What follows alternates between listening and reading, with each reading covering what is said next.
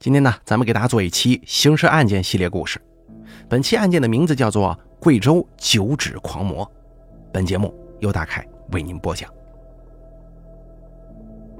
二零零三年五月二十三号晚上十一点多，有人报警称，在贵州遵义市火车站附近的一个小旅社的五楼客房内，发现了一具女尸。于是警方马上控制了该旅馆。经过勘查后认定。该女子系机械性窒息死亡，也就是被人用绳索给勒死的。由于在火车站附近流动人员比较多，对凶手的追捕形势也十分复杂。警方首先对前台登记的信息进行了核实，但旅社的登记本上找不到该房间的入住人员信息。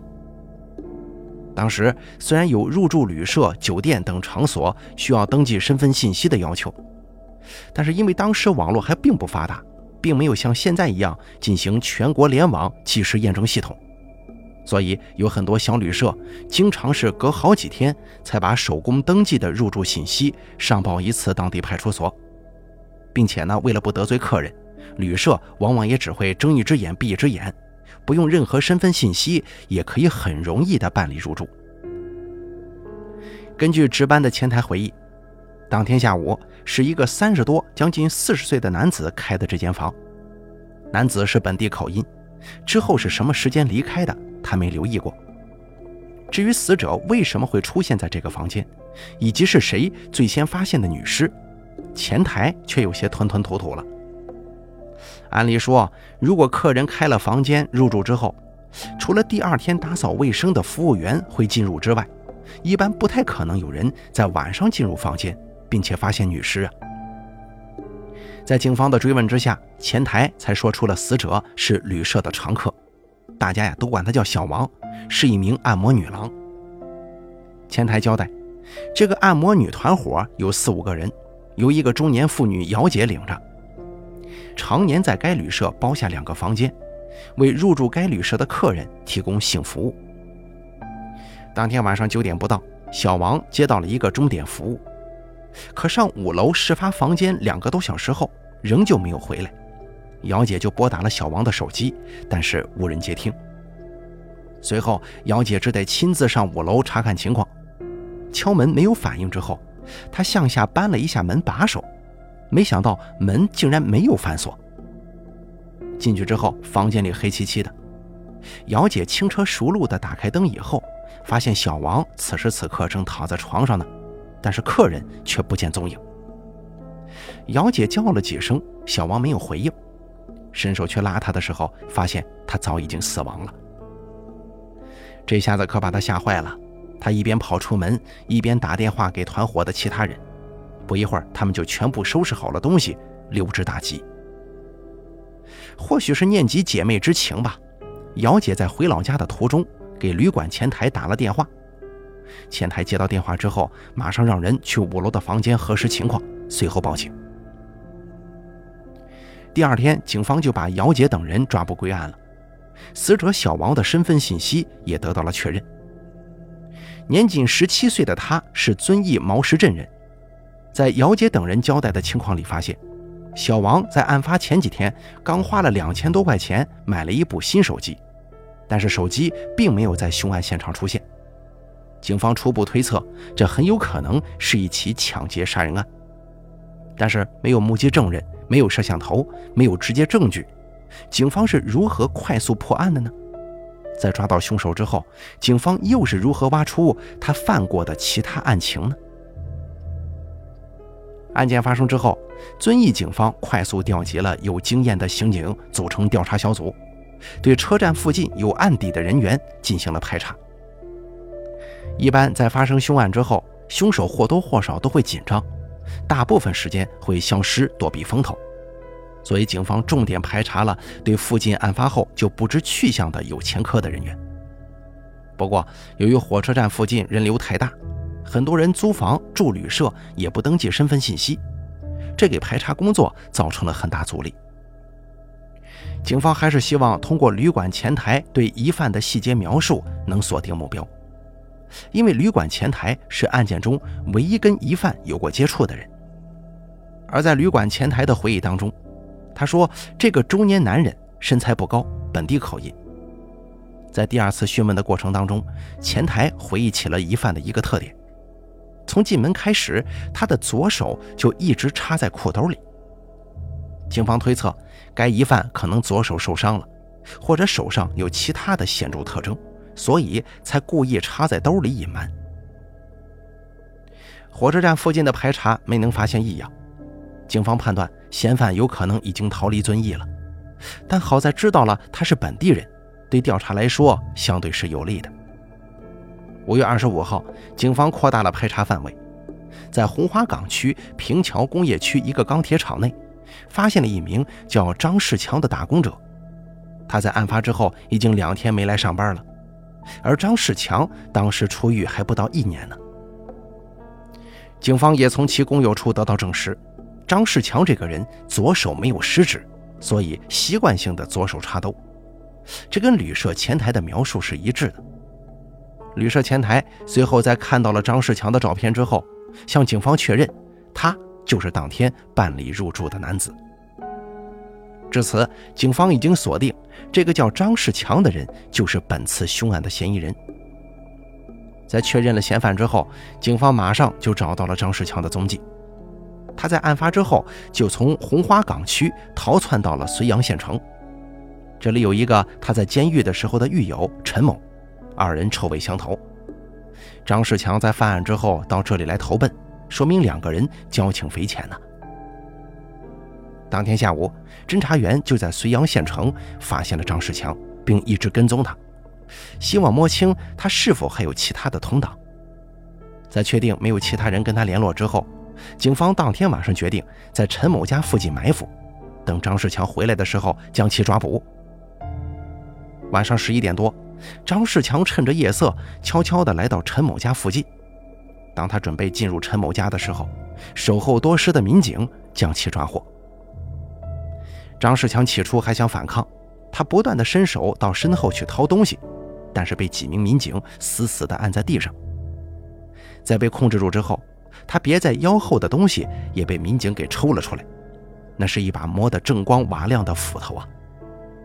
抓捕的民警看着有点心里发毛，刚才要是让他有机会把斧头掏出来，后果难以预料。经过审讯，张世强很爽快地交代了作案经过。当天，张世强入住这个火车站附近的旅馆之后，看到床头柜上放着的按摩卡信息，有些燥热难耐的他拨打了上头的电话。没过一会儿，小王过来敲门，张世强让其进入了房间。进门之后，张世强看着年轻貌美的小王，心里有些暗喜呀。不过问起价格的时候，得知对方一次要价一百五十块，张世强有些没底了，因为他兜里的零钱全部加起来也不到一百块。张世强想着再跟他讲讲价，但是小王一边玩挂在胸前的手机，一边有些不耐烦地拒绝讲价。短短几秒钟的时间，张世强看着小王胸前的新手机，心中竟然萌发出了一个邪念。小王有些轻蔑地问道：“你到底做不做吗？”张世强镇定地回答：“当然做呀。”就在小王把手机取下并脱掉一件衣服之后，张世强忽然上前掐住了他的脖子，然后用小王的衣服将他的脖子勒紧。小王拼命想挣脱。但是女生的力量哪里敌得过浑身是劲的张世强呢？没过一会儿功夫，小王就被勒死了。张世强拿起小王的手机，并在他的衣服当中一顿翻找，最终只找出了十一块钱。这个让张世强有些生气。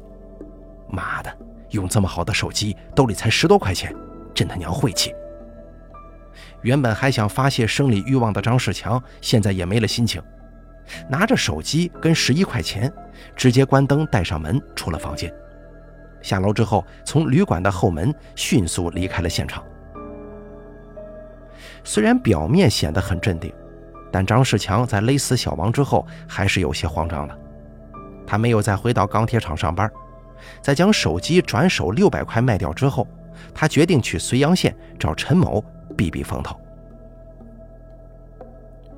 警方在审讯张世强的时候，发现，在问及案发现场的时候，他都还算配合，能够好好的交代问题。但只要被问到他被捕时身上的那把斧子，他就会显得有些烦躁，顾左右而言他。而且张世强在审讯当中的沉着老练，让民警也觉得他很可能隐瞒了其他犯罪事实。从张世强曾经的狱友陈某口中，警方得知他有些仇视警察。获得了这个关键信息之后，民警再度提审张世强。这一次，在警方的攻心审讯当中，张世强终究没能撑下去，交代了斧头的用处。张世强逃到绥阳县之后，他认为自己被抓那是迟早的事儿，但是在被警方逮捕之前，他还想复仇。复什么仇呢？之前在黔南某监狱服刑的时候，他在狱内盗窃被加刑。他认为这是该监狱的三名狱警故意在刁难他，所以他打算去都匀找这三名狱警以及他的家人报仇。审讯的民警听的是心惊肉跳啊！如果不是及时抓住了张世强，他一定会闯下更大的祸事的。按照张世强的计划，他第二天就将去都匀砍杀那三位狱警。在绥阳县城买的这把斧子，就是他准备用来行凶的工具。张世强表示，他在监狱服刑了二十四年，对公安民警十分仇视。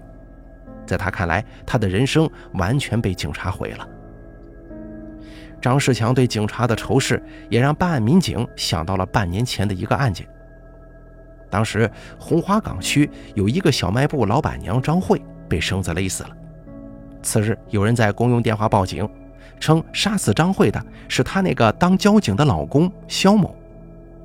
公安机关在接到这个举报之后，马上控制住了肖某，以至于导致肖某被错误羁押了四十多天。而两起案件的死者同样都是被勒死的，这让警方自然而然地想到了一起。而交警肖某被诬陷，这也符合张世强仇视警察的特征。警方马上查阅了半年前的这起凶杀案，并且在审讯当中提及了这起案件。可哪知张世强听了之后，犹豫片刻，直接说了一句：“不错，你们终于查到这个案子了。”已经知道自己难逃一死的张世强，主动承认了这起案件是他所为。除此之外，他还主动交代了在2002年8月到亲戚马某家犯下的罪行。张世强这个人呢，出生于1965年，是遵义毛石镇的村民。没上过几天学的他，在村里为非作歹，性格暴躁，动不动就犯浑，很小的事儿都会叫嚣着拿刀砍人。好吃懒做的张世强，十来岁的时候就养成了偷鸡摸狗的恶习，多次潜入村民家偷东西，被当场抓到。村民们也是敢怒不敢言，只能去找张世强的父亲过来，让他父亲收拾他一顿。可是随着偷盗次数越来越多，父亲也发现没法管这个逆子了。十三岁那年，张世强再次入室盗窃，被抓了个现行。父亲十分气愤，为了给村民有个交代，也为了好好教训儿子，提起菜刀就把儿子的左手食指给一刀斩断了。从那以后，张世强成了只有九指的残疾人，他也为此憎恨了父亲一辈子。食指被砍的当天，他就离开了村子。离家出走以后，张世强混迹在遵义市各个角落，仍旧依靠抢劫、盗窃过活。后来因为抢劫罪被抓，由于年纪小没被判刑的他，被投入了少管所。一九八三年，刚从少管所出来一个月，他再次重操旧业被抓，这回因为盗窃、抢劫、流氓罪被判处无期徒刑，在黔南的一座监狱内服刑。可张世强死不悔改，在监狱当中也不曾收敛，再次因为盗窃罪被加刑十五年。但他认为这是三名狱警在故意针对他，因此就对狱警怀恨在心了。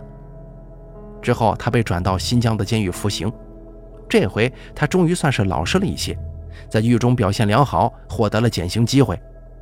二零零二年，张世强出狱了。回到遵义的他，身上没有一技之长，但是对钱又极度渴望。这些东西呢，促使他再次走上了犯罪道路。二零零二年八月十八号上午八点多，身上没钱的张世强来到遵义火车站附近的亲戚马某家借钱。进屋之后，他发现只有马某一个人在家，就趁其不备，用绳子、衣服、纱巾将马某捆绑起来，抢得现金二十五块、手机一部。之后，他竟然还奸污了马某呢。完事之后，张世强准备杀人灭口，在马某的苦苦哀求之下，并且保证不会跟其他人说，也不会报警以后，张世强这才逃离了现场。之后，张世强在钢铁厂打工。闲暇时间，他看了很多侦探电视和电影，学习了一些作案和反侦查手段。他认为之前那么容易被抓，那是因为经验不足啊。学会了一些反侦查手段的张世强，急迫地希望验证一下自己的所学。当时他经常会到一家小卖部购物，见到过老板娘张慧在店里大把数钱，于是动了抢劫的念头。而张慧的老公肖某是一名交警，张世强很快就做好了一个栽赃诬陷的计划。